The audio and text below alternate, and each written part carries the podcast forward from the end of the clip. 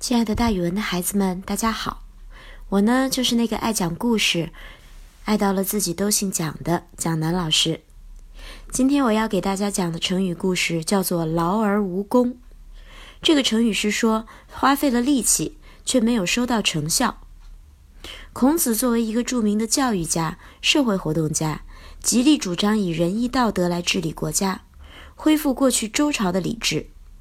他认为，统治者只要用仁义来感化百姓，处理诸侯国之间的关系，恢复礼制，天下就会安定。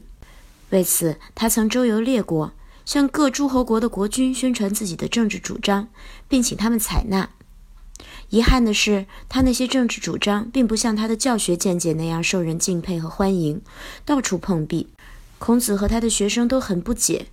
有一次，孔子的学生颜回跑去问楚国的一个大官儿：“请问我的老师孔子到处游说，劝人家接受他的主意，可是到处碰壁。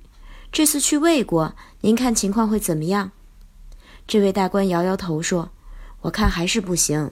现在战乱四起，各国国君为争地盘都在忙于打仗，对你们老师仁义道德那一套非常反感。谁会在打仗的时候想着要恢复礼制呢？”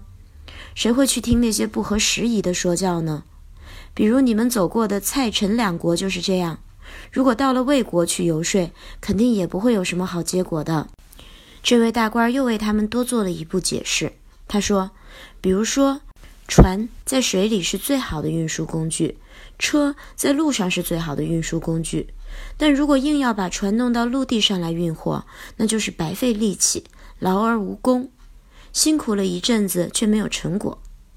你的老师要去魏国游说，就好比把船弄到路上去运货一样，用仁义道德这一套来解决战乱时候的政治问题，那必然是劳而无功的，可能还会招灾惹祸。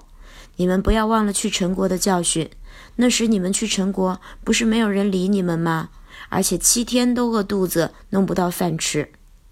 所以后来“劳而无功”这个成语就流传了下来。表示有一些事情不合时宜，就像把船弄到陆地上来运货一样，虽然很劳累，但是却没有功效。好了，孩子们，今天的成语故事就给大家讲到这儿，咱们明天再见哦。